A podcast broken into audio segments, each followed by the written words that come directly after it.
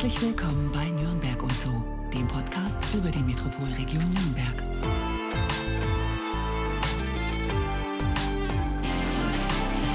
Den geborenen Göppinger lockte ein Praktikum in die Frankenmetropole.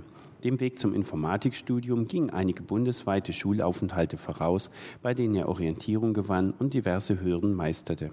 Er kümmerte sich um die PR-Arbeit einer der besten technischen Universitäten Europas, dem KIT in Karlsruhe, und programmiert heute Telefoniesoftware für das größte fränkische Softwareunternehmen. Hier ist der Mann, der vielfach so schnell hören wie sprechen kann und blind auf seine Mitmenschen vertraut. Herzlich willkommen, Jörg Korinek. Hallo.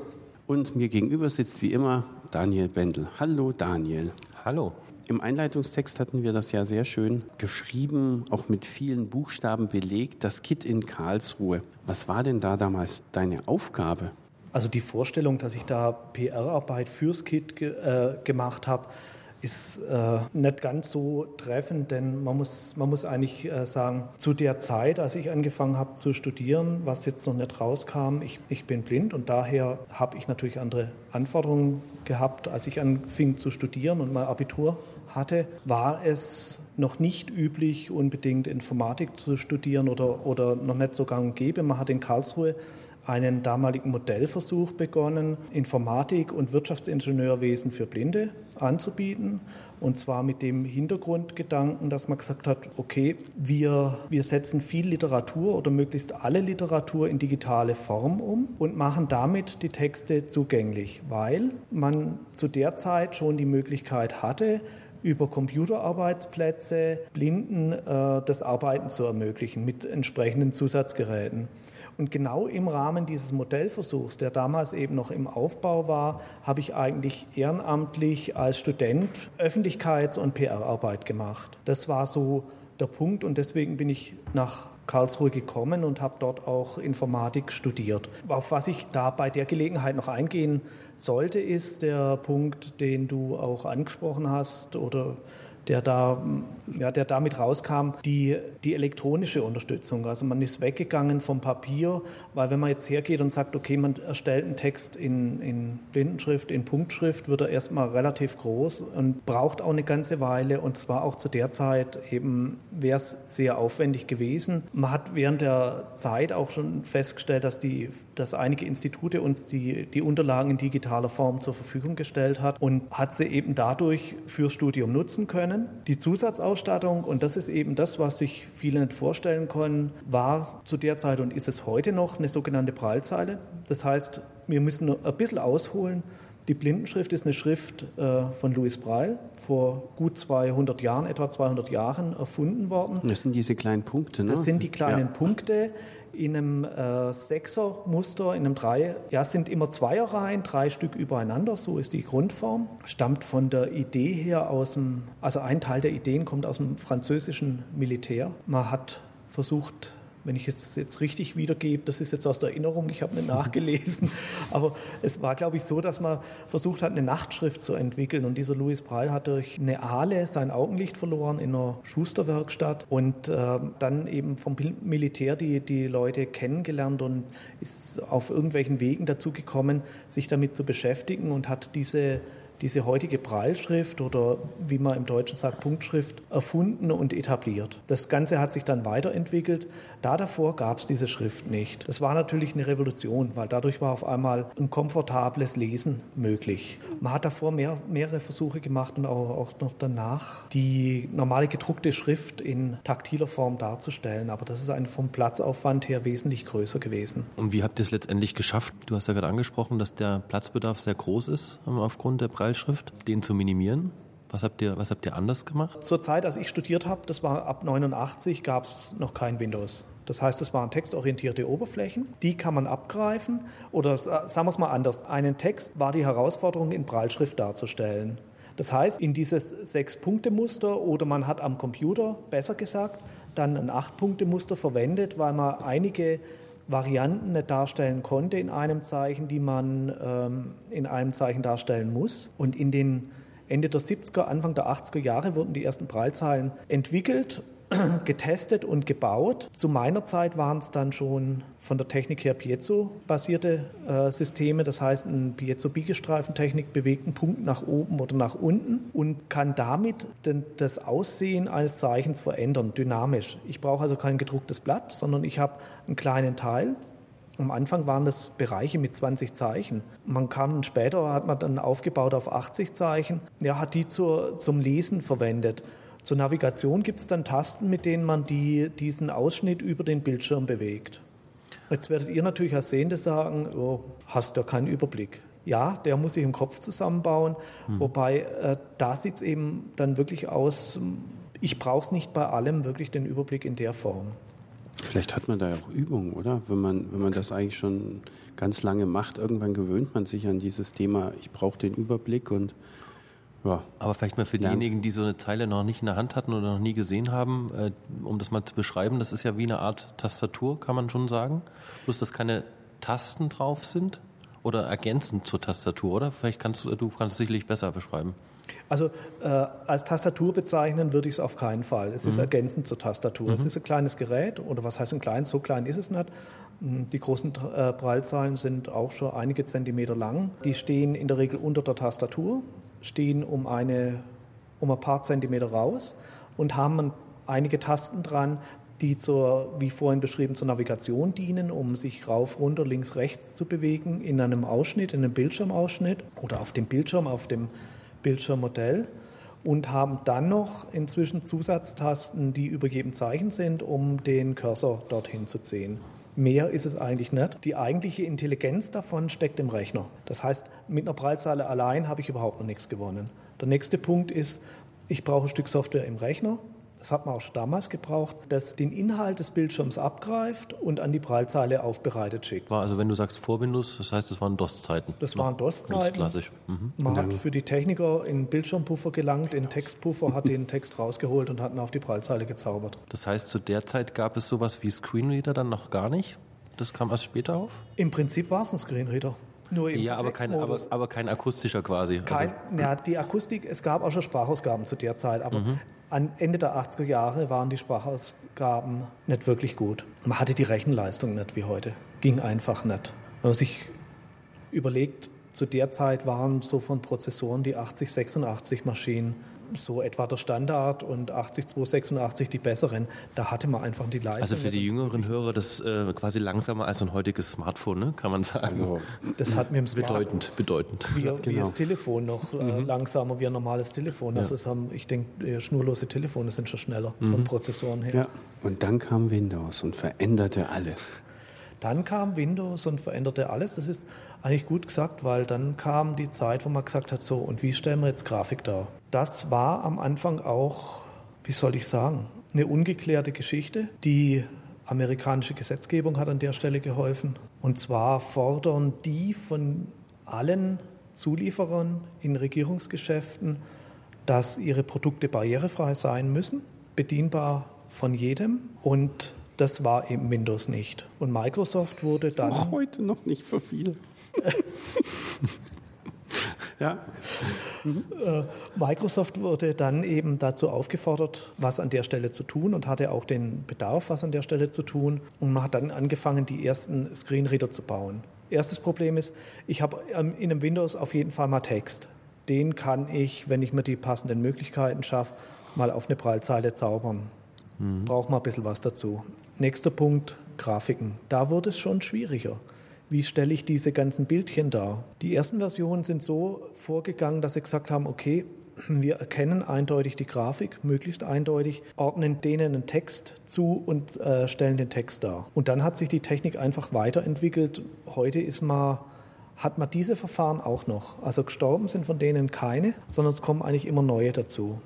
Und das ist die große technische Herausforderung, das Ganze zugänglich zu halten. Das heißt aber auch, die Anwendungen müssen ihre Inhalte entsprechend zur Verfügung stellen, so dass man da mit dem Screenreader rankommt. Das heißt also einfach gesagt, wie ich es heute bei einer Webseite auch habe oder vielleicht äh, ja auf jeden Fall tun sollte, dass ich einem Bild oder einer Grafik einfach einen äh, beschreibenden Text zuordne, der dann über einen Screenreader ausgegeben werden kann. Das ist ein Punkt. Also mal einen beschreibenden Text, eine Grafik. Der Screenreader würde die Grafik sonst ignorieren. Mhm. Es gibt natürlich Designgrafiken, wo man sagen kann, okay, ist völlig egal. Aber es gibt schon aussagekräftige Grafiken, es gibt Diagramme, denen man dann wirklich Text hinterlegen kann. Ein schönes Beispiel an der Stelle ist jetzt ich schweife mal kurz nochmal vom Web ab, mhm. aber das kennen viele, das ist der Kalender im Outlook. Wenn ich da Besprechungen plane, gibt es so eine Darstellung, eine grafische Darstellung, die anzeigt, wer frei hat, wer Urlaub hat und wie die Leute verfügbar sind. Und hinter dem ganzen Text steht oder hinter der ganzen Darstellung steht ein alternativer Text. Und da steht es textuell drin. Das mhm. ist der ganze Trick und der ist für Screenreader zugänglich. Klar, sonst ohne das wäre es dir gar nicht möglich, einen Termin zu vereinbaren im, im Geschäft. Ne? Du kannst in äh, so eine Grafik nicht interpretieren technisch. Ja. Das haben wir heute noch Probleme mit der Rechenleistung. Also eine OCR, eine Texterkennung drüber laufen zu lassen über einen Bildschirm, ist zu zeitaufwendig. Das geht nicht. Wenn man auf der einen Seite zum Thema Software wie Outlook geht, muss ich dann gleich natürlich wieder zurück zur Webseite kommen. Du hattest mal erwähnt gehabt, dass unsere Webseite relativ gut Blinde zu bedienen wäre. Ich sage mal relativ gut, ähm, weil besser geht es natürlich immer. Was haben wir denn dann so gut gemacht, sage ich mal so, dass äh, die Webseite gut zu bedienen ist. Also ich kann euch jetzt kein Siegel äh, geben, ihr seid eine barrierefreie Das würde mich nur interessieren. ähm, aus meiner Sicht ist, mhm. ist sie relativ gut zu äh, bedienen. Ihr habt die Sachen beschriftet, die zu beschriften sind. Mir ist kein einziges Element aufgefallen, Gut, das hätte ich wahrscheinlich, wäre mir wahrscheinlich auch nicht aufgefallen, was nicht beschriftet ist, weil das hätte ich gar nicht gesehen. Und ähm, ich empfand es eigentlich als strukturiert. Ein Screenreader löst die Webseite auf in ein bisschen anderes Darstellungsformat und ich habe mich eigentlich relativ schnell zurechtgefunden. Ich war jetzt ein paar Tage nicht drauf. Ich glaube, ihr arbeitet auch recht viel mit Überschriften und so, also mit Dingen, die man zur Orientierung nutzen kann, sodass ich sagen kann, ja. ich hüpfe von Überschrift zu Überschrift und orientiere mich damit in der Seite. Genau, das ist so der Grundgedanke, dass man seine Inhalte auch strukturiert, egal ob für eine Webseite oder für Word. Ja, aber ich kann es auf verschiedene Arten ja. strukturieren. Ich glaube, darauf können wir noch mal ganz kurz eingehen. Mhm. Ich kann sagen, eine Überschrift ist fett und größer geschrieben. Ja. Das stimmen okay. wir überein. Das kann ich auch so erreichen, dass ich sage, ich habe einen Fließtext und mhm. schreibe einfach, mache einen Zeilenwechsel oder zwei vorher, je nachdem, wie viel Abstand ich brauche, mache einen Text fett und größer und mache danach wieder einen Zeilenwechsel. Das sieht jetzt für dich erstmal aus wie eine Überschrift. Technisch ist es keine, sondern eine Überschrift muss auch technisch eine Überschrift sein. Es genügt nicht, wenn ich in einem Word-Dokument sage, ich, ich verändere einfach die Textgröße und mache den fett, sondern ich muss der in, in einem Word-Dokument eine Überschrift auch die Eigenschaft Überschrift geben, mhm. den, den Formattyp Überschrift. Und den gibt es im HTML, im Web genauso, gibt es auch den Formattyp Überschrift und den muss ich der Überschrift geben. Und dann kann ich noch die Überschriftenebenen nutzen, um zu sagen, ich gliedere. Das heißt, da wir zumindest äh, bewusst nie die Webseite für einen Blinden gemacht oder für Blinde gemacht haben, haben wir trotz allem, trotz einer guten Kategorisierung und Strukturierung der Texte für die normal sehenden Lesenden, für Blinde auch schon viel getan. Das heißt, es ist darüber hinaus gar nicht so viel mehr notwendig, um auch Blinden einen Mehrwert zu geben und die äh, Lesbarkeit der Seite zu gewährleisten? Naja, gut, man sollte schon im, im, im Blick haben, dass man eine Webseite barrierefrei gestalten will. Mhm. Also einfach sagen, ich mache mal eine Webseite, das wird nicht funktionieren. Man kommt auch relativ schnell in Bereiche, die so einfach nicht mehr barrierefrei zu machen sind. Ihr habt keine Formulare oder keine wirklichen Formulare drauf. Mhm. Da fängt schon an, viel komplexer zu werden. Da mhm. gibt es schon eine ganze Menge, wo man sich dann wirklich auch mal einlesen muss und mal gucken muss, wie mache ich sowas, wie mache ich sowas sinnvoll. Aber eine Aussage, die da mit drin steckt, ist, generell eine Webseite barrierefreier zu machen, heißt auch, sie besser zu strukturieren für alle. Ja. Und das mhm. ist ein Punkt, wo, wo jeder davon gewinnen kann. Das ist keine Sache, die man nur für einen kleinen Teil macht, sondern man muss sich in dem Moment mit dem Inhalt und der Darstellung beschäftigen und kann sich eben nicht, wie ich es vorher mit den Überschriften beschrieben habe, drumherum mogeln sondern man muss sich wirklich überlegen, ich will jetzt explizit eine Überschrift haben. Dann mhm. muss das auch eine Überschrift sein. Und überlasse es auch dem System dann daraus, das Richtige zu machen. Schaust du eigentlich fern? Ja, äh, wenn es äh, sich gibt äh, oder ergibt. Es gibt ja eine schöne Erfindung zum Thema Fernsehen. Es gibt die äh, sogenannte Audiodeskription. Mancher einer ist vielleicht schon mal drauf gestoßen, eine zweite Tonspur im digitalen Funkbereich, die einigen Filmen eine Audiozusatzbeschreibung verpasst. Und zwar in den Sprechpausen werden dann Beschreibungen von Personen, von Landschaft, von Bewegungen, von Szenen einfach mit eingeflochten. Und die öffentlich-rechtlichen Rundfunkanstalten gehen eigentlich immer mehr dazu über, durch, natürlich auch durch, durch Öffentlichkeitsarbeit der Verbände, hier äh, mehr anzubieten, was auch sinnvoll ist und auch eigentlich gefordert ist.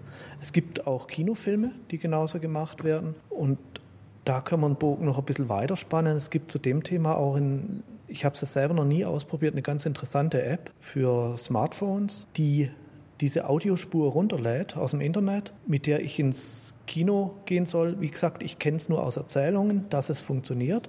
Also ich gehe dann einfach ins Kino, habe mein Smartphone dabei. Das Smartphone erkennt anhand der Umgebungsgeräusche die Position im Film. Vielleicht senden die auch noch irgendwas in der Audio, im Audiobereich mit, das weiß ich nicht genau, wie der technische Zusammenhang ist, mhm. und spielt mir dann diese Audiobeschreibung nur mir über Kopfhörer ein. Damit sieht jeder andere den normalen Film und ich habe deutlich mehr davon. Also ist gerade dabei im Aufbau, sich zu befinden und zu verbreiten. Aber es ist natürlich auch eine interessante Geschichte, äh, sowas zu, darzustellen ja. und, und anzubieten. Wenn du sagst oder wenn du beschreibst, die, die Sprechpausen des Filmes werden genutzt, um eben per Audio ähm, noch Zusatzinformationen an, an dich zu übermitteln. Was unterscheidet dann das Fernsehen als solches von einem Hörbuch zum Beispiel für dich, weil oder von einem Hörspiel beispielsweise. Bei einem Hörspiel habe ich ja auch die Dialoge, habe äh, zwischendurch einen Erzähler, der etwas beschreibt, oder kann man es dann doch mit dem Erlebnis Fernsehen doch nicht so ganz vergleichen? Naja, es ist ja, die Gemeinschaft macht's an der Stelle. Ich gucke ja nicht alleine fern. Okay. Wobei manche Sachen gibt es gar nicht als Hörbuch und wird, oder, oder, als Hörspiel wird auch keiner produzieren, sondern ich sitze mit, mit der Familie zusammen, mit Freunden oder so. Da will doch jeder was davon haben. Und dann zu sagen, wir gehen einen Sonderweg, weil wir äh, anstatt einen Film im Fernsehen anzugucken, ist eigentlich eine, keine so so tolle Geschichte. Bei der Fußball-WM war das so, dass, äh, wie war das? Ich glaube, es war so, dass als Audiobeschreibung die, die Radioreportage zeitsynchronisiert eingespielt wurde. Mhm. Damit konnte man einfach die Reportage vom Radio synchron zum Bild gucken oder abspielen lassen und es hatte, hatte jeder was davon. Also zur Fußball-WM war es so. Mhm. Oh, das klingt ja echt, das klingt ja richtig interessant. Wenn ich das ja. gewusst hätte, ich hätte es, glaube ich, sogar so lieber gehört. Weil ich liebe Radioreportage über Fußballer. Das ist immer so richtig lebendig. Anstatt diese stillen Reporter, die drei, vier Wörter in einer Minute sagen, ist das natürlich viel geschickter. Stimmt, ja. Ja, und du musst auch nicht dauernd hingucken. kannst auch mal weggucken. Das, das ist völlig richtig, ja. Du kannst zwischendurch mal was zu essen holen. das stimmt, ganz genau. Jetzt hast du vorhin ja gesagt gehabt, mit der Familie da sitzen und einen womöglich Tatort mit der Sondertonspur nutzen. Wie sieht dann eigentlich dein Tagesablauf aus? Du hast jetzt, also es hat den Eindruck gemacht, dass, dass du einen für dich sehr gelungenen Tagesablauf gefunden hast. Das heißt gelungen, es ist kein besonderer Tagesablauf, es ist ein Tagesablauf wie, wie für jeden anderen auch. Also ich gehe morgens zur Arbeit nach dem Frühstück, aufstehen, frühstücken, arbeiten, gehe abends irgendwann wieder heim und ja, dann hängt es davon ab, was ich für Hobbys und Freizeit habe. Und derer gibt es viele. Also ein Teil ist, äh, ich fahre gerne Rad mit äh, meiner Frau zusammen, wir haben ein Tandem. Ich glaube jetzt inzwischen das dritte weil wir doch äh, auch Fahrradurlaube machen, zwar keine Radwandertouren, sondern sternförmige Fahrten. Diese Wandertouren, das liegt uns irgendwie nicht so. Aber wir gehen dann an einen festen Ort und fahren im Urlaub dann schon mehrere hundert Kilometer. Letzte Urlaub war am Neusiedler See in, im Burgenland, Österreich. Und äh, das ist so eine Sache. Wir sind auch hier in der Gegend viel mit dem Fahrrad unterwegs. Oder ich wandere ganz gerne. Ist natürlich jetzt nach dem Feierabend nicht mehr so viel mhm. Zeit mhm. dafür, aber mal, wenn es sich ergibt, zu sagen, wir nehmen nicht das Auto oder die S-Bahn oder Straßenbahn, sondern wir laufen mal irgendwo hin, ist immer eine ganz gute Alternative für uns. Wie orientiert man sich dann da? Also beim Tandem bin ich natürlich nicht alleine, das ist klar. Wenn ich alleine irgendwo hingehe, klar, dann, dann, äh, dann gibt es, also da muss ich ein bisschen ausholen. Also grundsätzlich ist es so, ich bin ja in meiner Schulzeit und deswegen auch in verschiedenen Städten gewesen, eigentlich immer auf Blindenschulen gewesen. Zu der Zeit war Inklusion und integrative Beschulung noch alles andere als eine gängige äh, Methode. Das gab es zwar schon, aber eben viel in Einzelfällen. Und äh, ich hatte die, ähm, die Schulzeit so, dass ich eben nur in, in Blindenschulen war und da eben auch eine ganze Menge dazugelernt habe. Und da gehört auch eine, die, man nennt das Mobilitätsausbildung dazu, das heißt Umgang mit dem weißen Stock, mit dem weißen Langstock. Als was nutzt man den, wie nutzt man den richtig, wie setzt man ihn richtig ein? Entschuldigung, gibt es statt dem Langstock auch einen Kurzstock? Jetzt muss ich mal so blöd ja, fragen. Gibt es wirklich? Gab es mal eine Zeit lang, also warum man das Langstock nennt, genau weiß ich es nicht. Also es gab mal im weiß nicht, ob es das heute noch gibt, aber ich habe es in meiner Schulzeit, bin ich mal drauf gestoßen, dass, dass hochgradig Sehbehinderte, die den Stock nicht mehr zu, nicht zur Orientierung brauchen, sondern nur zur Kennzeichnung, einfach einen kurzen genommen haben, kürzeren Stock. Mhm. Also quasi als Signal für Außenstehende. Genau, weil es ist ja auch wichtig, dass ein anderer mhm. weiß, ich sehe nichts. Ich kann mich in, in bekannter Umgebung sehr sicher bewegen. Aber was ist denn, wenn jetzt ein Unbekannter dazukommt? Ja. Den renne ich womöglich aus Versehen um. Mhm. Dann sagt sagt er zu mir, was, was das soll. Also so von der Vorstellung her. Und das ist, finde ich, einfach, ich, ich empfinde es als, als angenehmer, wenn der andere weiß, äh, ich sehe nichts und äh, er weiß, ich reagiere deswegen auch ein bisschen anders. Eben deswegen anders, weil mir eben die visuelle Kommunikation an der Stelle fehlt. Aber zurück zu, zu der Ausbildung, also da gehören so Sachen wie, wie Langstocktraining äh, dazu, da gehören äh, so Sachen dazu wie Erlernen der Blindenschrift. Ich habe also in der Schule Blindenschrift erlernt. Ich kann zwar die gedruckte Schrift auch. Ich, ja, Handschrift wird schon schwieriger. Unterschreiben muss ich natürlich können, weil sonst wäre, ich kein, würde, wäre es schwierig als mündiger Bürger. Also das gehört einfach dazu. Aber eben solche Zusatzausbildungen gehören, gehörten in die Schulzeit mit dazu. Und da es ja doch relativ wenig Blinde gibt, habe ich dann auch die Stadt wechseln müssen, eben dahin, wo es eine entsprechende Schule gab.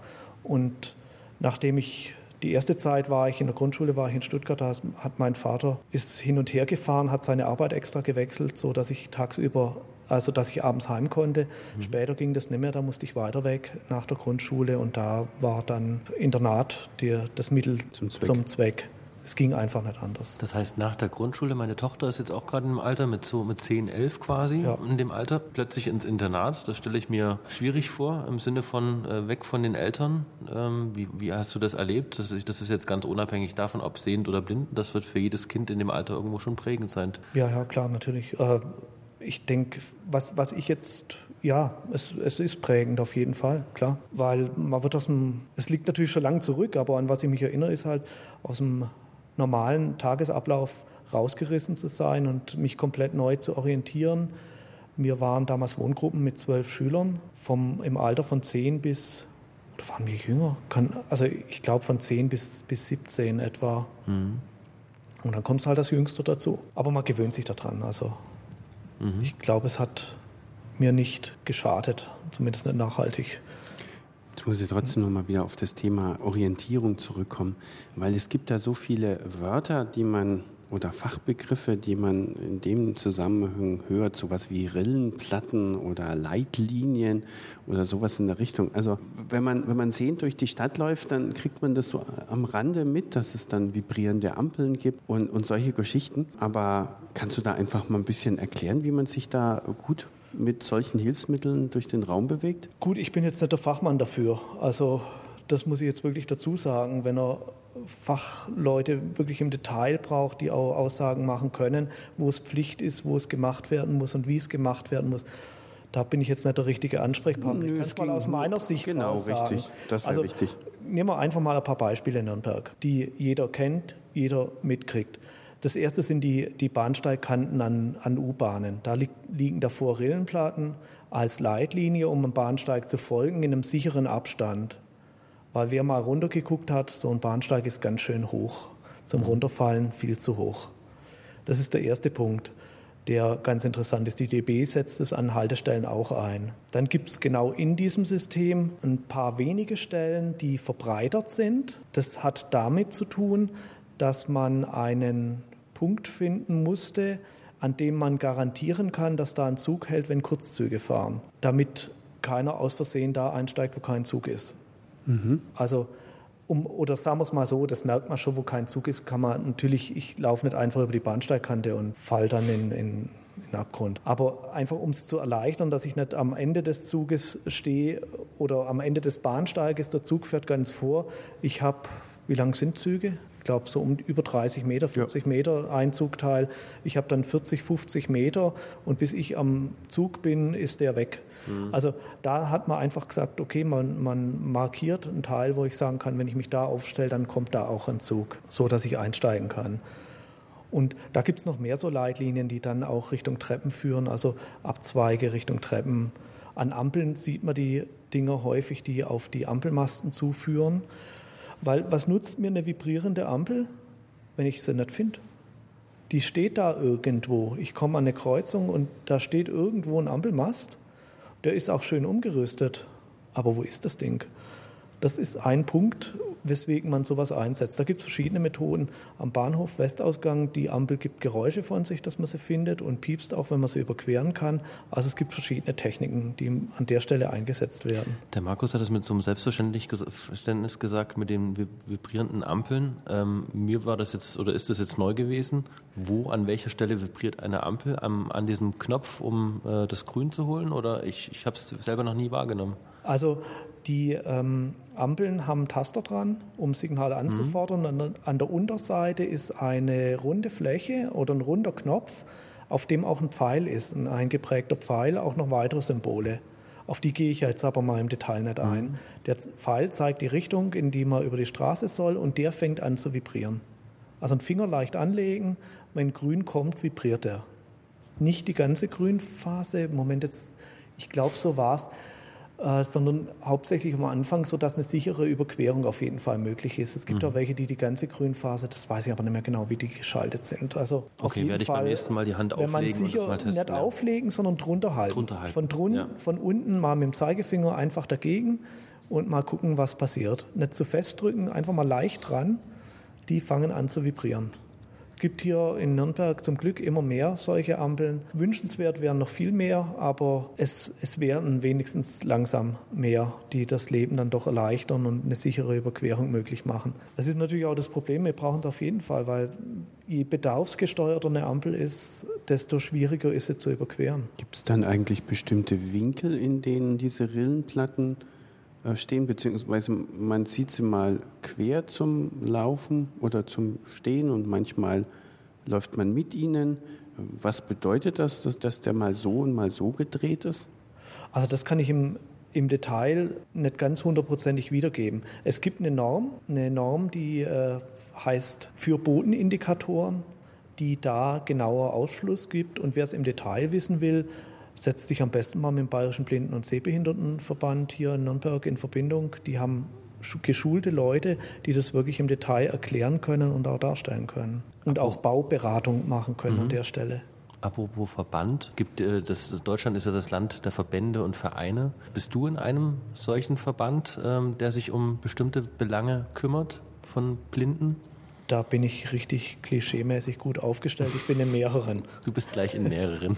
Das ist auch durchaus sinnvoll. Die Struktur gliedert sich in, in Landes- und Bundesverbände und äh, ich bin auf jeden Fall hier beim Bayerischen Blinden- und Sehbehindertenbund Mitglied, der im Land sehr aktiv ist. Und ich bin zusätzlich noch in einem zweiten Verband, der nennt sich Deutscher Verband der Blinden und Sehbehinderten in Studium und Beruf. Das ist so etwa die berufsständische Organisation. Also die großen Merkmale sind Beruf, Bildung, Beratung, da geht es eben um diese ganzen beruflichen Belange, früher von akademischen Berufen, inzwischen ausgeweitet auf, auf weitere Berufe, wo es eben um diese Dinge geht und die dann auch bundesweit organisiert sind. Und für den bin ich auch ehrenamtlich als stellvertretender Bezirksgruppenleiter für Nordbayern aktiv. Das heißt, da kommen auch dann Aufgaben auf mich zu. Und da gehören so Dinge dazu, einfach die den Kontakt zwischen den Leuten zu halten, Veranstaltungen wie Stammtische anzubieten.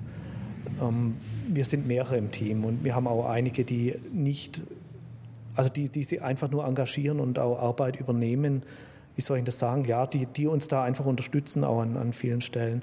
Oder auch mal einfach Veranstaltungen anzubieten, wo man sagt, äh, man macht ein, eine Besichtigung oder einen Ausflug zusammen.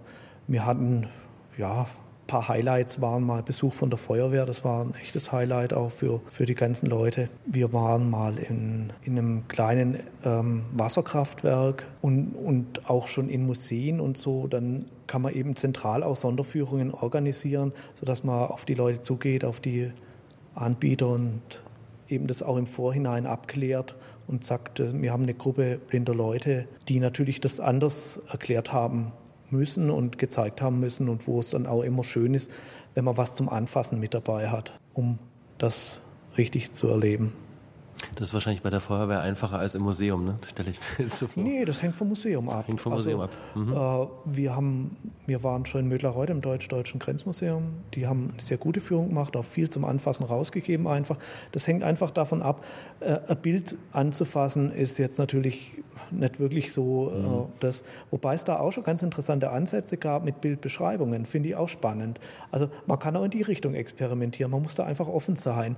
Aber es gibt durchaus auch andere Museen, wo es, wo es viele Dinge äh, zum Anfassen gibt, die man dann eben rausgeben kann. Das hängt auch von den, von den Museen ab. Natürlich auch davon, äh, schadet es den Gegenständen, wenn sie angefasst werden. Wenn ihr euch um die Belange von äh, im Bereich Studium und Beruf äh, mit dem Verband auseinandersetzt und euch da kümmert, heißt das, ihr geht an Firmen und Universitäten und Ausbildungsstätten heran und versucht, denen das Bewusstsein für Bedürfnisse von Blinden äh, näher zu bringen? Also es läuft natürlich Öffentlichkeitsarbeit von allen Verbänden generell, auch, auch koordiniert. Also das ist nicht so, dass die, dass ich habe jetzt von zwei Verbänden äh, gesprochen, es gibt viel mehr, die sind aber unter dem Dachverband zusammen gefasst, also man organisiert sich da schon. Ja, was, was macht man als Beratung? Also es gab zwei Projekte, die in der Vergangenheit gelaufen sind, die sich um barrierefreies Web und barrierefreie Oberflächen gekümmert haben, gerade vom DVBS aus.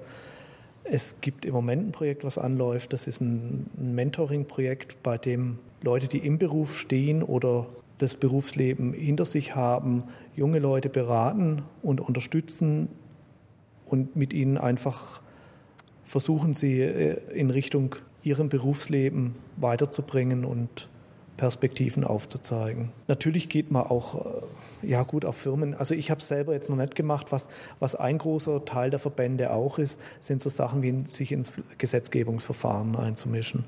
Also wie die ähm, E-Justice, E-Government-Gesetzgebung, dass da der Passus und der Blickwinkel auf Barrierefreiheit mit reinkommt. Ja, wir haben jetzt viel über barrierefreie oder über über Hilfen im Alltag äh, so gesprochen, wo man sagt, es, es gibt Bodenindikatoren, sonst irgendwas. Aber es ist natürlich auch immer wieder eine Herausforderung, was gibt es denn für Möglichkeiten oder was ist bedienbar an Geräten? Also da geht es so ja dann Haushalts, auch schon los. Haushaltsgeräte, es, ja. gibt, äh, ach, es, es, es gibt da eine ganze Menge.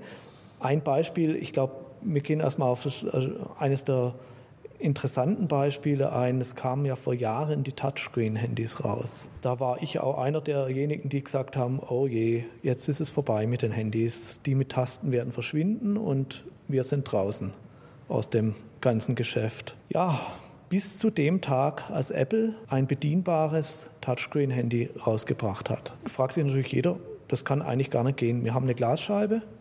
Ich habe es mal in einem Vortrag so beschrieben, äh, wo ich gesagt habe, ich habe ein iPhone in der Hand, Blech, äh, zwei Glasplatten mit einem Blechrand außenrum. So ist es eigentlich, wenn man es haptisch in die Hand nimmt. Das hört jetzt die Apple-Marketing-Abteilung gar nicht gern. Nee. Vor allem den Blechrand. Den Blech, Blechrand. Ja, oder, oder einen Rand außenrum. Ja, schon ähm, klar. Aber äh, ich, ich denke mal, das macht es plastisch. Man hat äh, ich weiß es nicht, ob das wirklich in die Richtung äh, geht, weil man, man macht damit eigentlich so, so klar, es gibt haptisch relativ wenig her, sich darauf zu orientieren. Apple geht jetzt einen anderen Weg. Apple geht jetzt den Weg, dass sie sagen, und das machen jetzt andere auch, also in Android wird es genauso jetzt umgesetzt und in anderen Dingen auch. Man erweitert die Bedienbarkeit dahingehend, wenn ich ein normales Touchscreen-System habe und ich berühre es, löse ich aus. Wäre natürlich an der Stelle ungeschickt.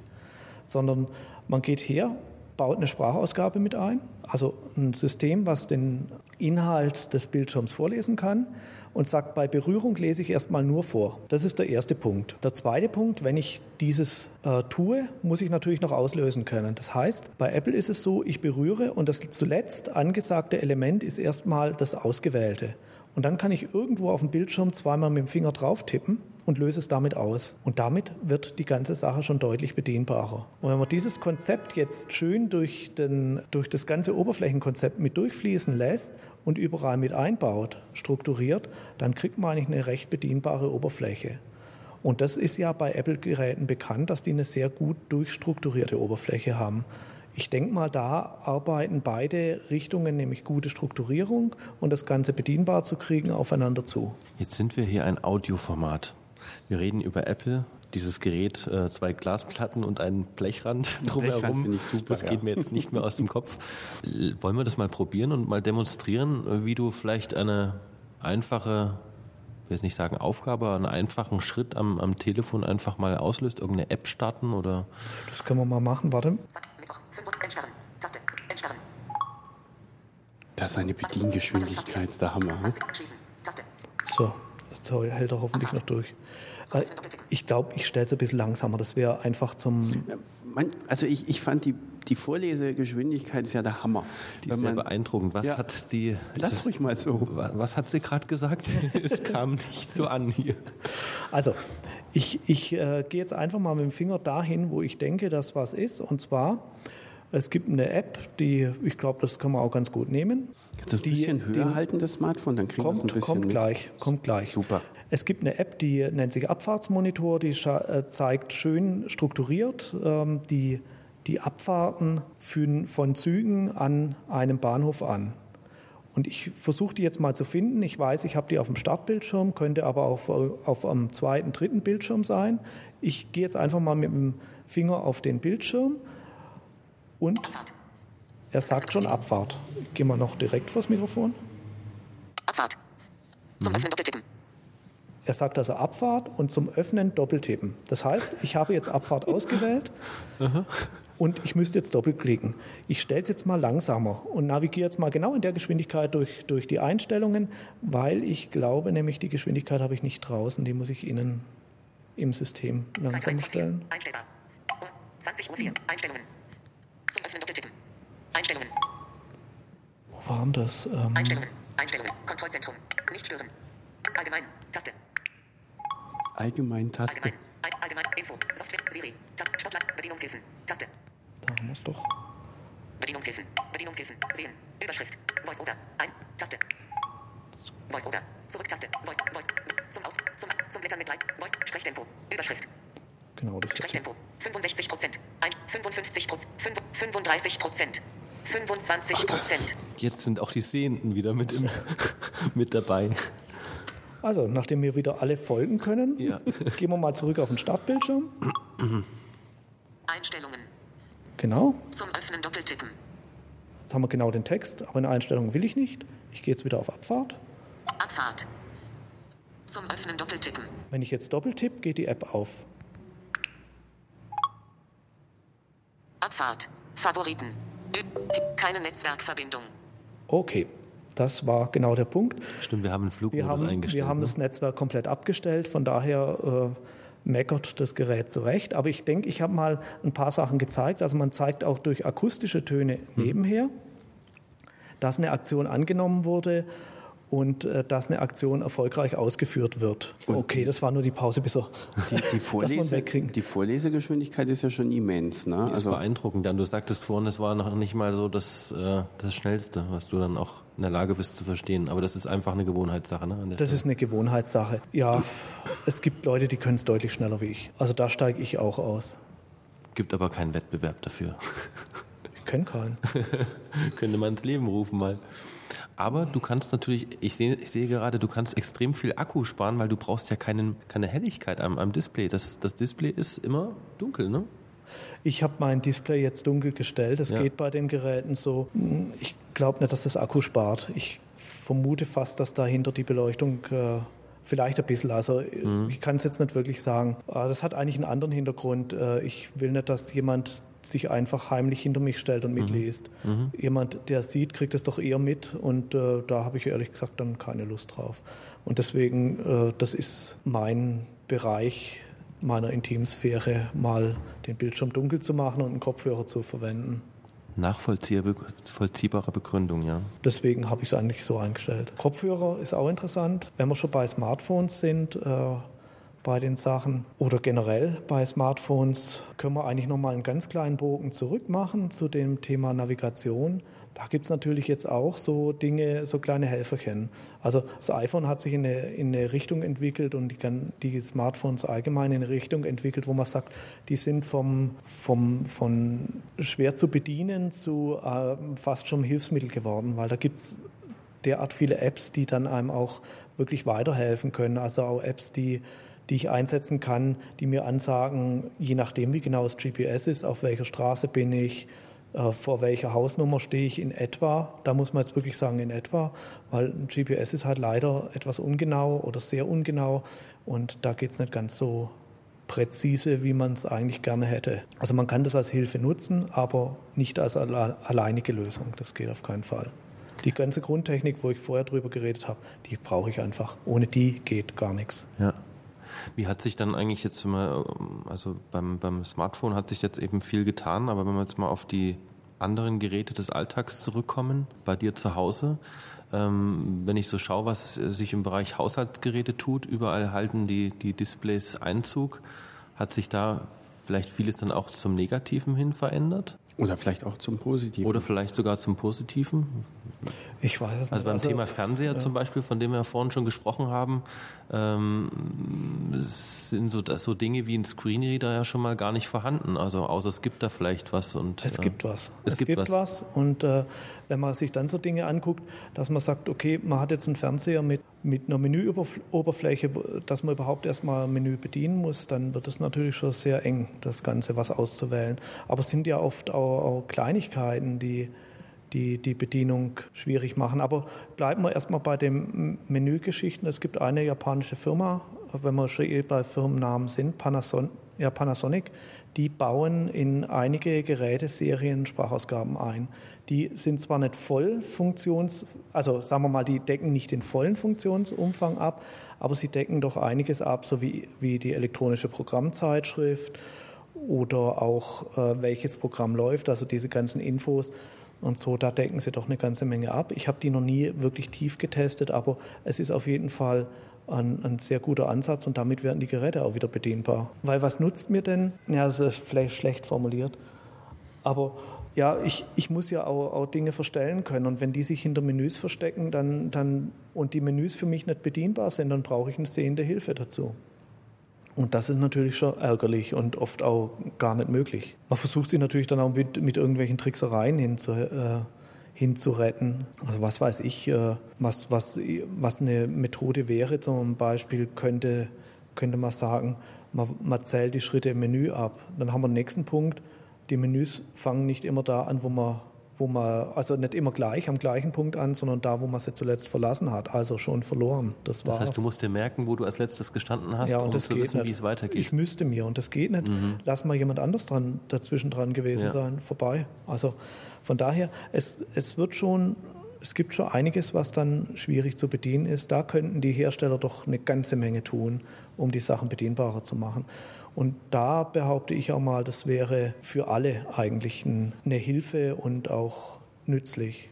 Hast du da ein Beispiel aus deinem Alltag, was dich vielleicht, vielleicht sogar massiv gestört hat, wo du sagst, das geht so gar nicht, da bin ich richtig frustriert über das, über das Gerät, das könnte man viel besser tun? Natürlich gibt es das, aber es gibt auch Beispiele dafür, wo ich sagen muss, man, man kann sich es mal aus einem anderen Blickwinkel betrachten. Wenn ich zum Beispiel hergehe und sage, ich muss in einem, in einem Auto auf eine Bedienung von der Temperatur gucken, um die einstellen zu können, dann kann ich mir auch die Gegenfrage stellen, warum lenke ich den Blick des Fahrers ab? Von der ja. Straße. Da hat der, der hat nichts im Display zu suchen. Warum kriege ich das nicht hin, dass ich es haptisch einfach korrekt bedienen kann?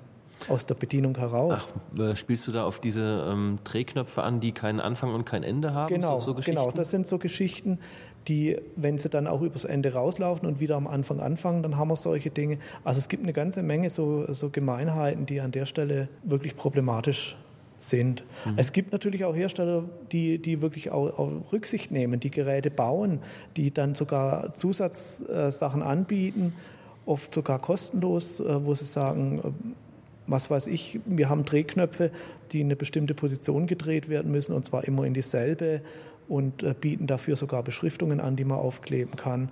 Also äh, da, da gibt es schon Sachen, aber es könnte deutlich mehr sein. Da der ideale Fernseher war, wäre dann der, den du über Smartphone bedienen kannst oder einfach nur als Ausgabe.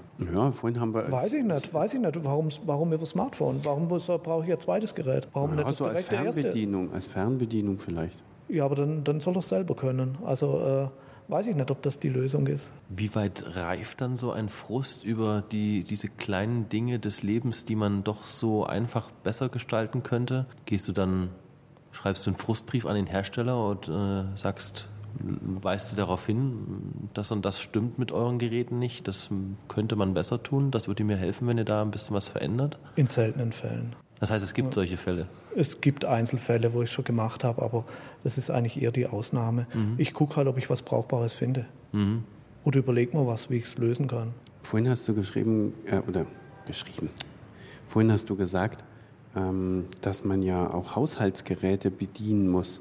Zum Beispiel Spülmaschinen oder Kaffeemaschinen. Wie sieht es denn da aus? Da haben wir genau das Gleiche. Ich muss halt wirklich vorher ausprobieren, kann, ist das Ding bedienbar. Und das kann man so im Saturn oder Mediamarkt kann man sich hinstellen und bedienen? Bei denen weniger, aber es gibt kleine Läden, die das haben oder äh, von Mund zu Mund Propaganda erfährt man, dass dieses und jenes geht oder geht nicht. Ja, das ist, das ist echt ein schwieriges Gebiet. Das stelle ich mir nämlich auch schwierig vor, so eine Spülmaschine. Kommt drauf an, wie sie zu bedienen ist. Also das da sind wahrscheinlich die einfachsten Spülmaschinen noch die, die am besten funktionieren, weil die haben vielleicht nur vier Knöpfe und die sind immer an der gleichen Position. Könnte vielleicht, sein. Vielleicht, man weiß es nicht. Also gibt es auch alle Ansätze bis hin zur App-Bedienung. Also es gibt Ach, auch. Es gibt App-Bedienung für Spülmaschinen. Yep. Das ist ja cool.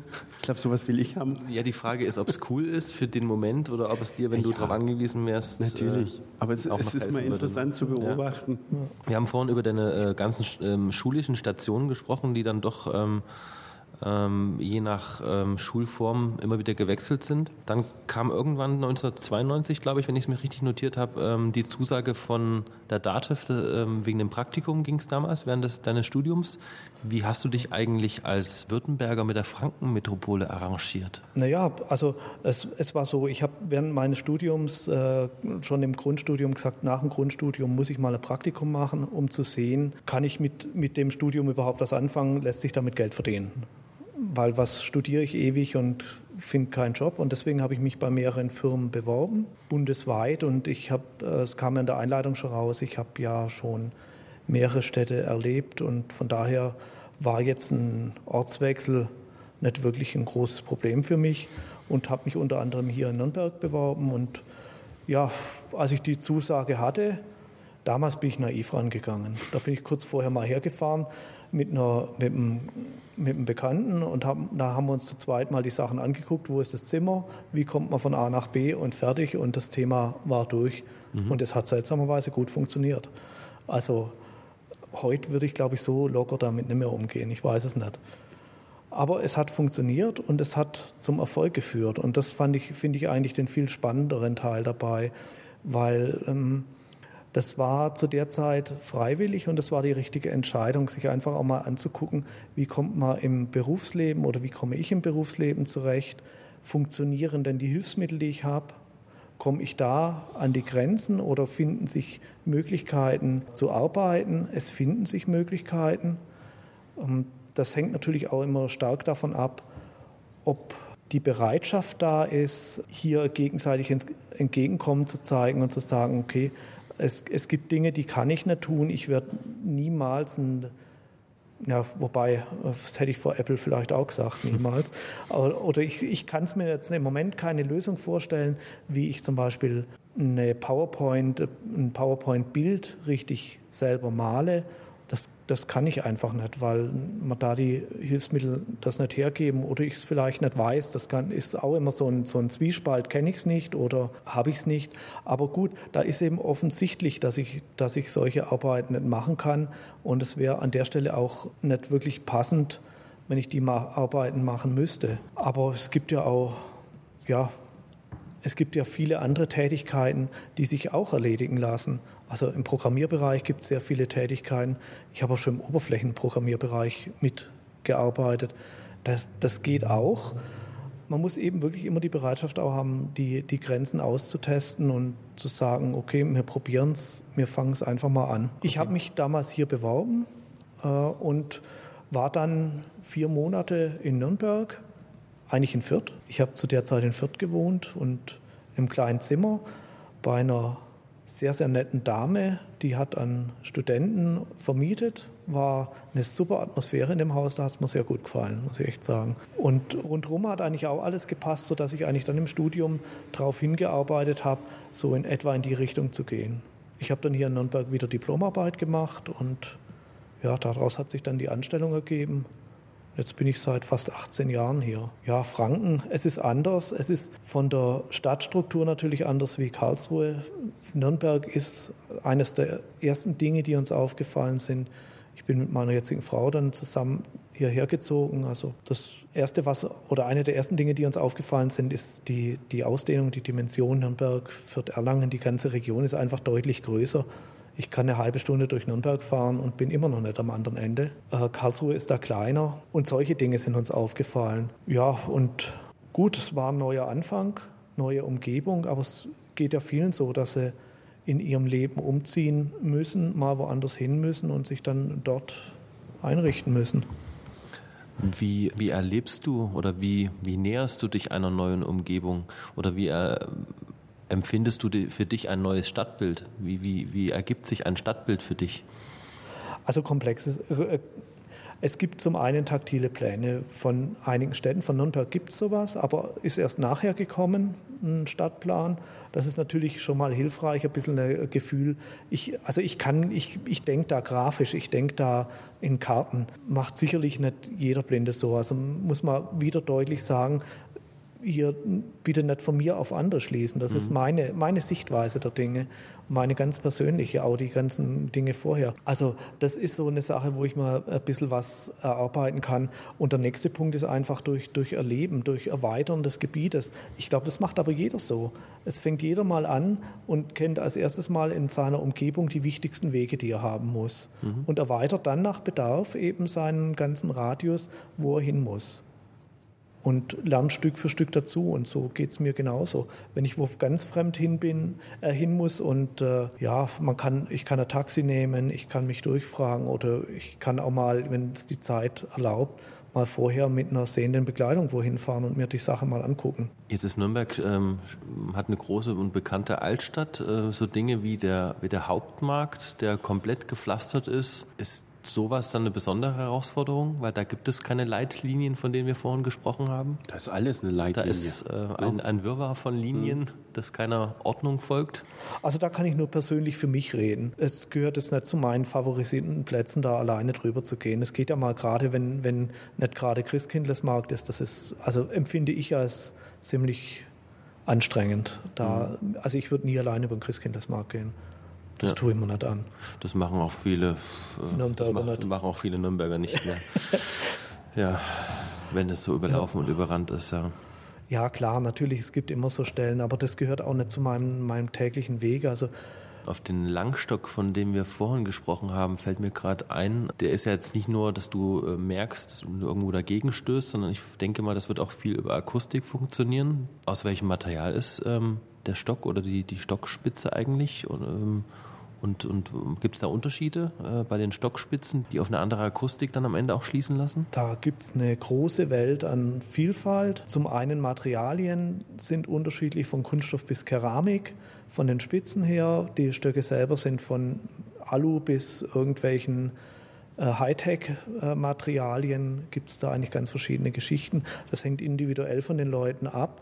Ich habe im Moment eine Keramikspitze, die ist relativ laut, hat den Vorteil, dass sie aber auch Materialunterschiede im Boden akustisch wahrnehmbar, aber auch haptisch wahrnehmbar macht. Und dann ist natürlich auch, wie gleitet so ein Stock über den Boden wichtig, bleibt an jedem Stein hängen. Aber das, das hängt individuell von den Leuten ab, also von jedem ab. Ich war von dem Ding zuerst nicht so überzeugt. Mich hat jemand beraten in die Richtung. Ich habe mich da beraten lassen und habe gesagt, ich probiere es mal aus. Inzwischen muss ich sagen, es war die richtige Entscheidung.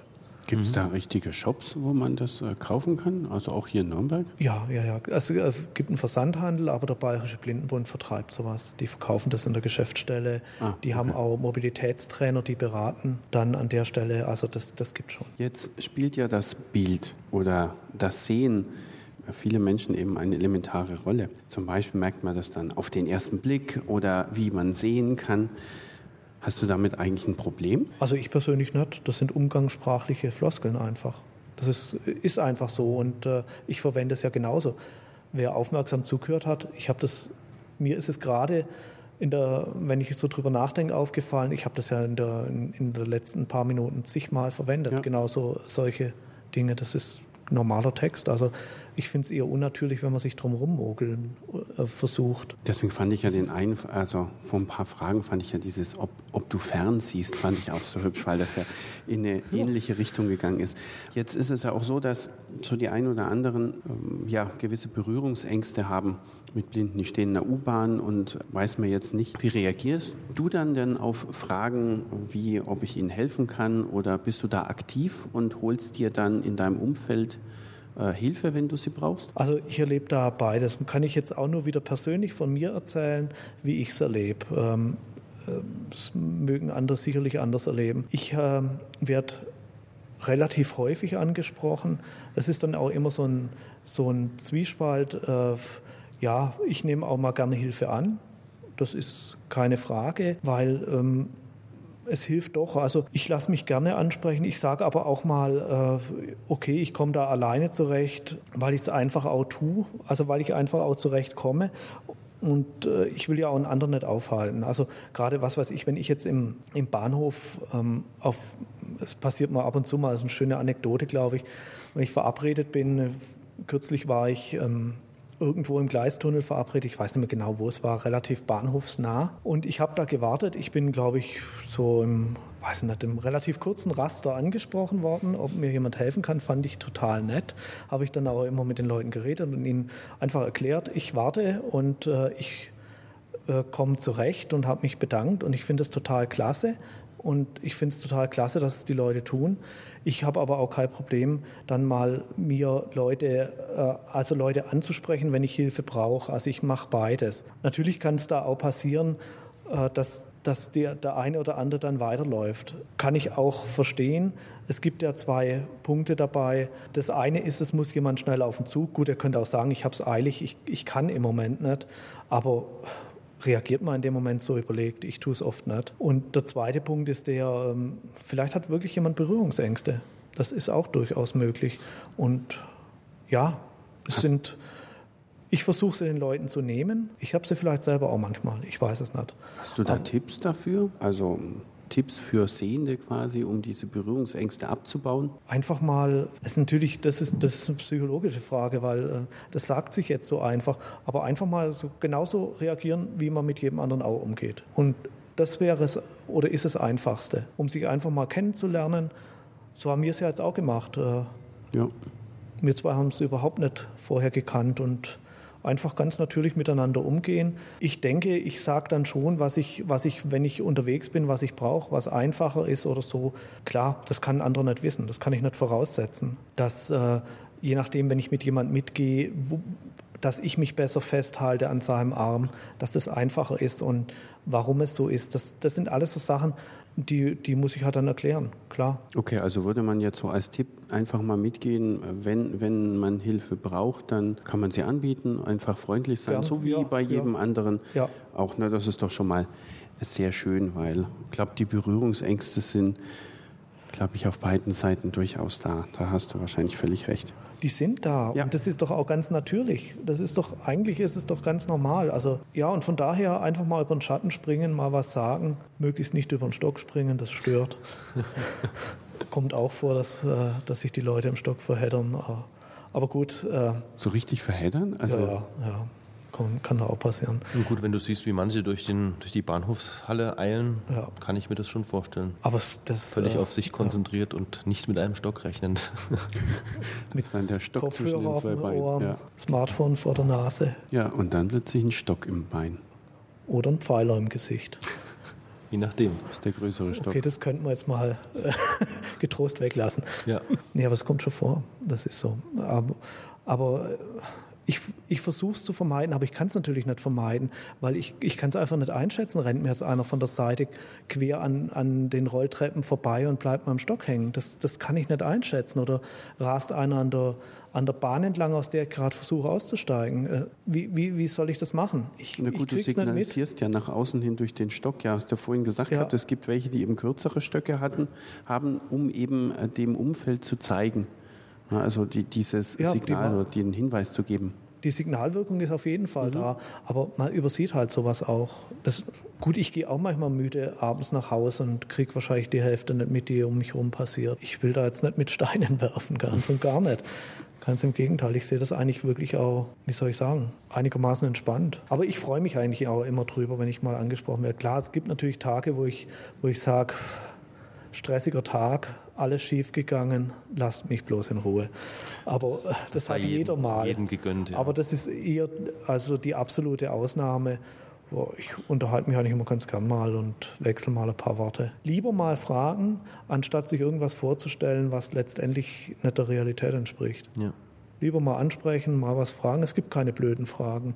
Also zumindest empfinde ich das so. Ja, Aber gelernt haben wir zum Beispiel nicht auf diesen, äh, was waren das nochmal, diese, auf diese Leitlinie nicht darauf stehen, wenn irgendjemand daherkommt, weil man sich da nicht mehr so toll orientieren kann. Ja, das wäre sehr wünschenswert. Auch nicht als Gepäckabstellplatz nehmen. Das ist eine sehr wünschenswerte Geschichte, weil äh, die Leitlinien sind Leitlinien und keine Standlinien und Keine Abstellfläche. keine Abstellfläche und die sind eigentlich dafür gedacht, um, um Sicherheit zu geben. Weil es ist eben, es ist einfach, es gibt so Stellen, die darüber abgesichert sind und dann sollte man die auch nutzbar halten.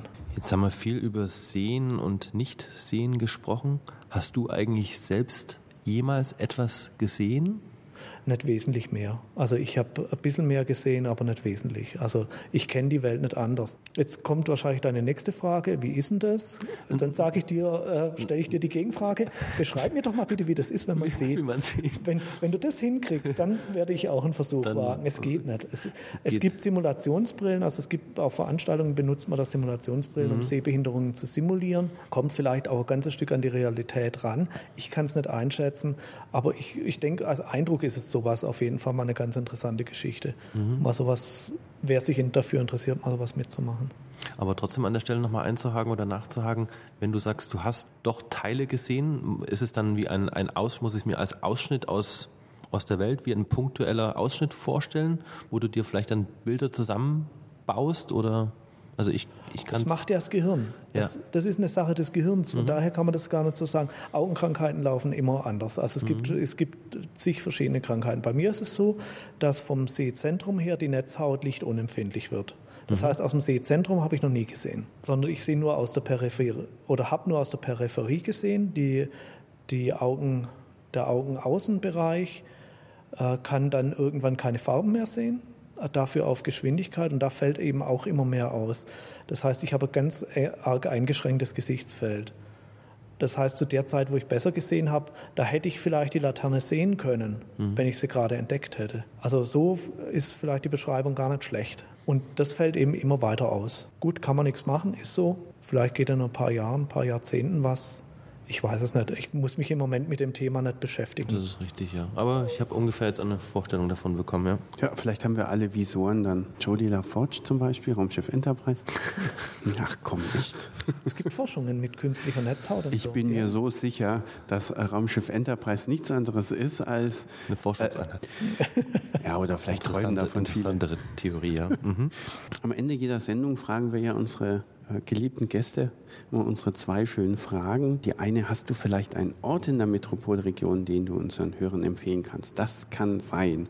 Ein Wald, eine Lichtung, ein Ort, was auch immer, äh, was dir gerade einfällt. Ja gut, ich habe ja vorhin schon mal, wir sind auf viele andere Details eingegangen, aber ich habe ja vorhin schon äh, öfters erwähnt, dass ich gerne wander und Rad fahre und äh, eben auch gerne draußen unterwegs bin. Ja, also da bietet sich bei uns sehr viel in der Gegend an. Wir haben sehr viel Waldgebiete, wir haben keine so verbaute Region hier in der Gegend um Nürnberg.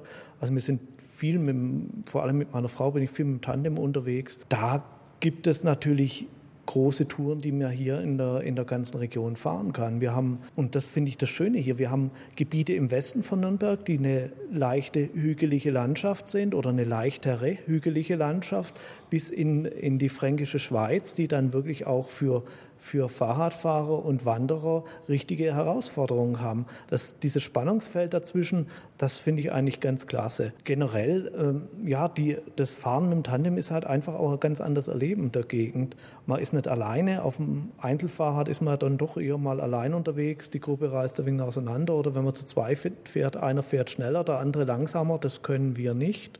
Tandem muss man im Takt bleiben. Ne? Muss im Takt bleiben, ja, genau. Beim Tandem muss man im Takt bleiben. Es gibt verschiedene Techniken, die da, da eingesetzt werden zwischen der Kopplung zwischen den beiden, man sagt Pilotfahrer und wie heißt der zweite? Weiß ich nicht mehr. Vergessen. Co-Pilot. Co-Pilot. Vielleicht. Äh, vielleicht. Stewardess. Oder Steward. Genau. Der dann fürs Catering zuständig ist. Genau, richtig. Nee, es gibt, ähm, es gibt verschiedene Techniken. Es wird, ähm, gibt Modelle, die einen Freilauf dazwischen haben. Das heißt, einer kann treten, ohne dass der andere tritt. Ist aber eine, für uns eine relativ schlechte Lösung, weil wir die Kette, wir benutzen eine starre Kette zwischen den vorderen und hinteren Pedalen. Das heißt, die laufen immer synchron und wir benutzen das auch als Kommunikationsmittel. Die, die Sprich- Kette als Ja, Kommunikationsmittel? die Kette als Kommunikationsmittel. Das ist ja ist fast wie stille Post. Ja, ein bisschen, ne? Gut, aber zum Ernst der, der Sache zurück. Nee, man, äh, wir nutzen das so als Kommunikationsmittel, dass wenn der Vordere aufhört zu treten oder sogar das Signal gibt, indem er ein bisschen dagegen hält, also einen Widerstand bildet, kriege ich einfach schneller mit, dass ich aufhören muss zu treten oder dass ich wieder anfangen muss, als es über verbale Kommunikation funktionieren könnte. Und ich muss ja mitkriegen, gerade in brenzlichen Situationen ist ja die schnelle Reaktion außerordentlich wichtig. Gerade äh, im, im Straßenverkehr, um da wirklich vernünftig reagieren zu können. Und deswegen äh, ist diese Verbindung eigentlich viel mehr als äh, nur ein Antrieb, ein mechanischer Antrieb dafür. Die Kommunikationskette, klar. Die, ja. ja. Im Ja. Prinzip, im Prinzip ja, im Prinzip ja, so könnte man es fast sehen, aber es ist natürlich mit Antrieb, mit allem drum und dran, also gehört, gehört mehr dazu. Vom Aufbau her ist der Tandem so aufgebaut, dass dann wirklich nach hinten das funktioniert wie ein Einzelrad, also mit einer ganz normalen Schaltung, für wie es jedes andere Fahrrad auch hat. Bedient wird alles von vorne, weil der Fahrer eben die beste, den besten Überblick hat. Es gibt Ausnahmen, es gibt Fahrräder, die an, Tandems, die anders gebaut sind. Aber bei uns ist es so, das hat sich als der einzig sinnvolle, die einzig sinnvolle Konstellation erwiesen. Ja, und mit so einem Ding sind wir in der Gegend unterwegs. Wichtig sind natürlich, wenn wir schon am Thema Sicherheit sind, auch gute Bremsen.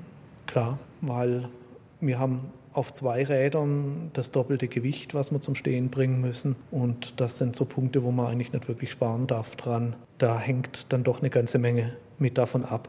Das sind auch so Dinge wie wir sind länger als, als Tandem. Wir haben damit natürlich auch in manchen Kurven unsere Probleme. Auch müssen wir eher defensiv unterwegs sein und Radfahrer vorlassen, weil wir dann doch mehr Wendekreis brauchen und eine ganz andere Strecke oder ganz andere Dinge brauchen. Aber es macht halt auch Spaß, äh, damit durch die Gegend zu fahren. Man kann sich relativ schnell ein großes Gebiet erschließen. So, um auf die Frage den Bogen zurückzuspannen, für uns ist die erste Gegend, in, in die wir als Wanderer gehen und als Radfahrer gehen, wenn wir wirklich nicht viel machen wollen, wenn wir wirklich nicht mal weit wegfahren wollen, der Lorenzer Wa- Reichswald. Wir wohnen sehr nah dran. Wir haben fünf Minuten bis in den Wald. Also wenn man sich mal schnell Naherholen, also Naherholung sucht, Das ist ein ultra kurz Naherholung. das ne? ist ultra kurz Naherholung. Äh, So das ganze Gebiet vom Tiergarten raus Richtung, Richtung ja, Fischbach, Brunnen dorthin, das ganze Waldgebiet, das ist, das ist als Fußgänger recht groß, als Radfahrer natürlich nicht, weil da ist man in einer, in einer kurzen Zeit durchgefahren, aber trotzdem auch mal ganz schön, um eine kleine Runde im Wald äh, zu fahren. Und das finde ich hier eigentlich in der Gegend ganz schön, wo ich mich, wo ich mich da recht schnell zurechtgefunden habe, zu sagen, man hat doch eine ganze Menge geboten, ohne, ohne weit fahren zu müssen, ohne weit rausfahren zu, zu müssen. Es wird natürlich dann, also man braucht natürlich auch Abwechslung, klar. Das ist ganz logisch. Zum Wandern fahren wir auch mal in die fränkische Schweiz oder in, in die Hersbrucker Gegend oder eben dann wirklich auch weiter weg. Aber Lorenzer Reichswald ist ja schon mal. Lorenzer Reichswald Ja. finde ich klasse. Also ist, äh, auch der Seebalder Reichswald auf der anderen Seite ist, ist genauso gut. Aber äh, der Lorenzer Ist halt mir nicht einfach ultra näher. kurz, der, der, ist, ne? der, ist für, der Lorenzer ist für mich ultra nah. Genau. Ich glaube, der heißt Lorenzer Reichswald. Ja, ja, stimmt Gebiet, schon. Es ist schon Lorenzer Reichswald. Was man dort wunderbar kann, ist sich verlaufen. Es gibt massenhaft Forstwege. Ja, das stimmt. Und äh, es, ist, es eine gute Orientierung da schon ganz sinnvoll. Wir sind einmal, haben wir einen größeren Spaziergang gemacht, haben so ein bisschen mitgemessen mit GPS. Finde ich eine ganz interessante Erfindung. Also man kommt da locker mal auf 12 bis 15 Kilometer, die man im Wald laufen kann, wenn man in Bögen läuft, ohne aus dem Wald rauszukommen. Das in, in der Nähe von einer äh, Stadt mit einer halben Million Einwohner, das hat schon was. Da muss eine andere Stadt erstmal mithalten können. Und wenn man dann vom Radeln oder Wandern völlig geschafft wieder zurückkommt oder vielleicht auch unterwegs äh, Rast machen muss, gibt es dann ein, ähm, in der Region ein Restaurant, was du als, ich will jetzt nicht sagen als Geheimtipp, aber wo du sagst, das ist deine Empfehlung, da kannst du sagen, da schmeckt das Essen, da ist das Bier besonders gut. Was wäre da so dein Tipp? Ich habe da immer so zwei Blickrichtungen, wenn ich in ein Restaurant gehe. Zwei Restaurants darfst du nennen, das ist kein Problem. Nee, ähm, nee, nee, ich wollte auf was ganz anderes Ah, okay. raus. Also das, das eine ist, äh, ja, wie du sagst, äh, wo es mir besonders gut gefällt. Ich bin natürlich, habe ich vorhin mal erwähnt, vereinsmäßig immer auch mal wieder am Organisieren von, einem, von Stammtischen und so. Da ist natürlich auch immer der Blick mit drauf, könnte sich das Restaurant dafür eignen. Aber jetzt mal weg davon, wenn ich es persönlich sage, ich, ich mag diese alten Biergärten immer ganz gern. Da kommst du gar nicht so, klar, ich, ich esse natürlich auch gern äh, gut und trinke mal gerne Bier, aber so vom, vom Ambiente, so diese, diese, diese alten Baumbestände, die finde ich einfach immer, immer klasse. Und wenn mir, das liegt aber jetzt auch an, einfach an der Nähe, weil ich da öfters vorbeikomme, wenn mir da so, so als Biergarten was einfällt, finde ich diesen Baumbestand, äh, zum Beispiel im Lederer Biergarten, diese, diese Parkanlage finde ich eigentlich wirklich ganz, ganz schön als, als so eine, wie soll ich sagen, eine kleine Sommeroase. Unter dem Blätterdach sitzend, ein Unter dem kühles. Blondes genießend. Genau, genau. Und zum Essen, ja, ab und zu sind wir mal in Neuenhof draußen, im, wie heißt denn der? Im Forsthaus ist das? Forsthaus, glaube ich, heißt es. Also da, wobei das ist dann schon ein bisschen weiter draußen für uns. Also richtige Tipps, wo ich sagen würde, das ist der Geheimtipp, da bin ich eigentlich dann wirklich der falsche Ansprechpartner. Ist ja völlig in Ordnung. Das Lederer ist, ist ein schöner Biergarten und ja, Im Forsthaus kann man gut essen. Die, die rustikale fränkische Küche hat schon so manche begeistert und nicht mehr losgelassen. Ja, klar, und ein gescheites Bier dazu und mal einfach sich auch mal hinsetzen und, und äh, seine Ruhe haben, sich mit Leuten treffen, sich unterhalten. Das ist mir eigentlich immer wichtiger bei sowas. Also mir ist die, mir ist die Gesellschaft, der Meinungs- und Gedankenaustausch da eigentlich mindestens genauso viel wert, weil das hat was. Weil, wo, ich, wo ich jetzt wirklich persönlich ungern hingehen würde, wäre, was weiß ich, zum Beispiel in einer Bierzelt, wo es extrem laut ist. Da kann ich mich einfach nicht mehr gescheit unterhalten. Was soll ich da drin? Das wäre jetzt, das ist rein meine persönliche Meinung, da, da kann ich nicht wirklich viel damit anfangen. Dann setze ich mich lieber dahin, wo es ruhiger ist, wo ich mich auch noch über den Tisch hinweg gut unterhalten kann und wo ich dann einfach dadurch einen schönen Abend habe. Gut, Schönes sehr schön, richtig. Gut, vielen herzlichen Dank Danke für das dieses Gespräch, und ja, bis zum nächsten Mal. Wenn euch die Sendung gefallen hat, dann hinterlasst doch einen Kommentar direkt auf der Seite. Ihr könnt den Podcast auch als Feed direkt auf der Seite abonnieren und wenn ihr unseren Podcast über iTunes hört, dann bewertet uns bitte und schreibt einen Kommentar. Am besten beides. Ihr findet uns natürlich auch bei Facebook und Twitter als nur Nürnberg und so. Das war wieder eine neue Sendung von Nürnberg und so. Vielen Dank für das Zuhören und bis zum nächsten Mal.